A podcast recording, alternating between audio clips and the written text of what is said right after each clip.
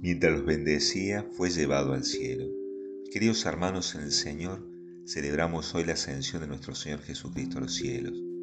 Celebramos, como dice la segunda lectura de la carta a los Hebreos, la seguridad de que podemos entrar en el santuario, esto es, en el cielo, siguiendo el camino que Él abrió en la cruz.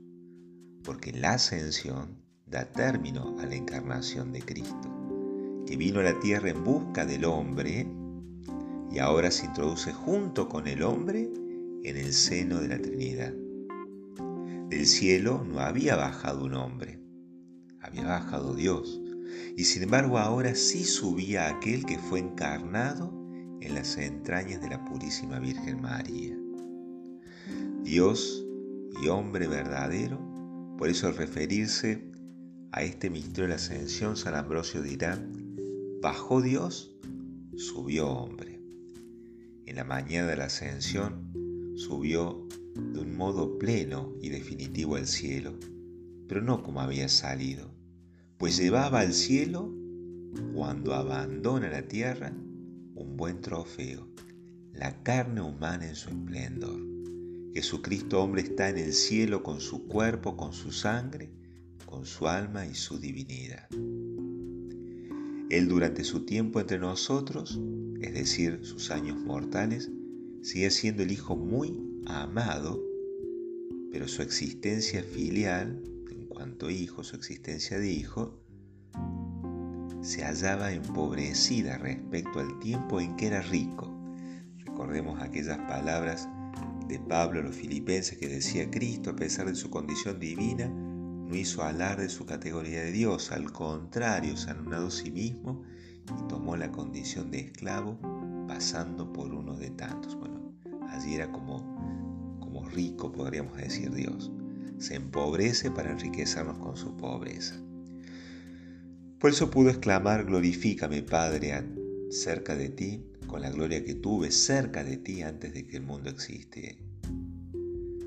Los discípulos entendieron que si hacían suya la misión de Jesucristo, compartirían su misma suerte.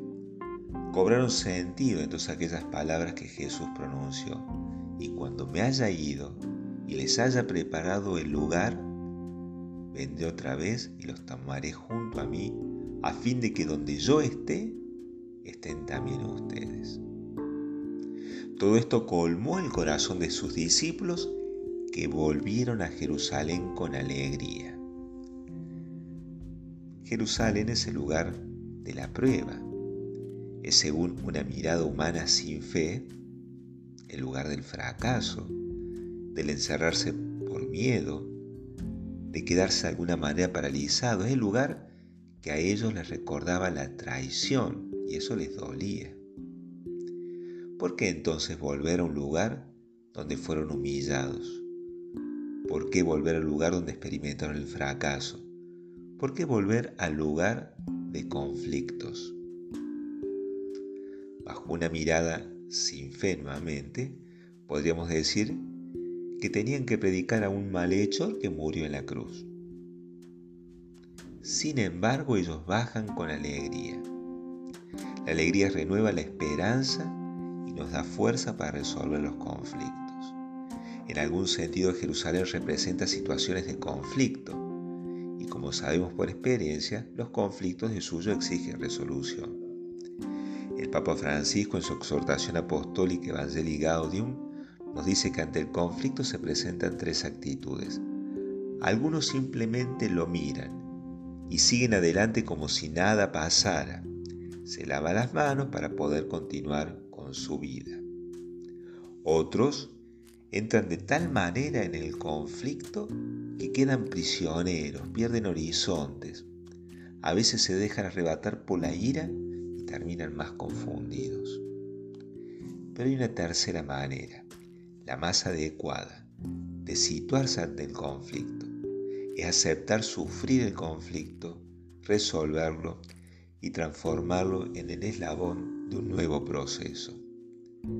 La alegría que experimentaron los discípulos en la mañana de la ascensión fue tal que asumieron esta tercera actitud. Ellos sabían que el único modo en que Jesucristo puede sernos cercanos es ascendiendo a los cielos y sentándose a la derecha del Padre, porque al hacer esto comparte su soberanía de toda la creación. Antes de la ascensión de Jesucristo estaba en un solo lugar. Ahora en cambio está en todas partes, acompañando y sosteniendo la misión de sus discípulos, de aquellos que, que entre luces y sombras hacen la voluntad de Dios. Cada uno de nosotros sabrá cuál es el conflicto que tiene que resolver. Quizás sea una enfermedad o la muerte que hay que asumir como algo permitido por Dios para un bien mayor. En otras situaciones el conflicto se vive en las familias que viven crisis y que exigen diálogo maduro y paciente, pero que hay que realizarlo ese diálogo. No pongamos obstáculos a las bendiciones que el Señor nos está regalando todos los días. Seamos dóciles a sus llamadas. Los discípulos, al dejarse encontrar por el Señor, dejarse interpelar por el Señor, recuperaron la alegría para resolver el conflicto. Que a nosotros también nos pase lo mismo, dejarnos encontrar por el Señor para resolver con alegría los conflictos de nuestra vida. Después de la ascensión a los cielos, los discípulos con alegría regresan a Jerusalén. Permanecieron en el templo alabando a Dios. Jesús, al bendecir a sus discípulos y revelarles que la meta es el cielo, donde nos espera acompañándonos, eso es lo interesante, ¿no? En esta ascensión, Él nos está esperando, pero nos está acompañando. Y al experimentar todo esto, los discípulos alaban a Dios. Y esta oración de alabanza nos muestra el grado de madurez espiritual que alcanzaron después del encuentro con el Señor resucitado. Porque la oración de alabanza es un reconocimiento sincero y alegre de Dios en cuanto Dios, es la respuesta más pura que le damos a la misericordia divina. Porque no son los, los premios tan queridos o los castigos tan temidos los que me acercan a Dios, sino que es el reconocimiento de un Dios que en su amor profundo se acerca a cada uno de nosotros, nos llama por el nombre, nos perdona los pecados, nos da la gracia para que nuestras obras sean meritorias. Experimentamos lo que dice San Pablo.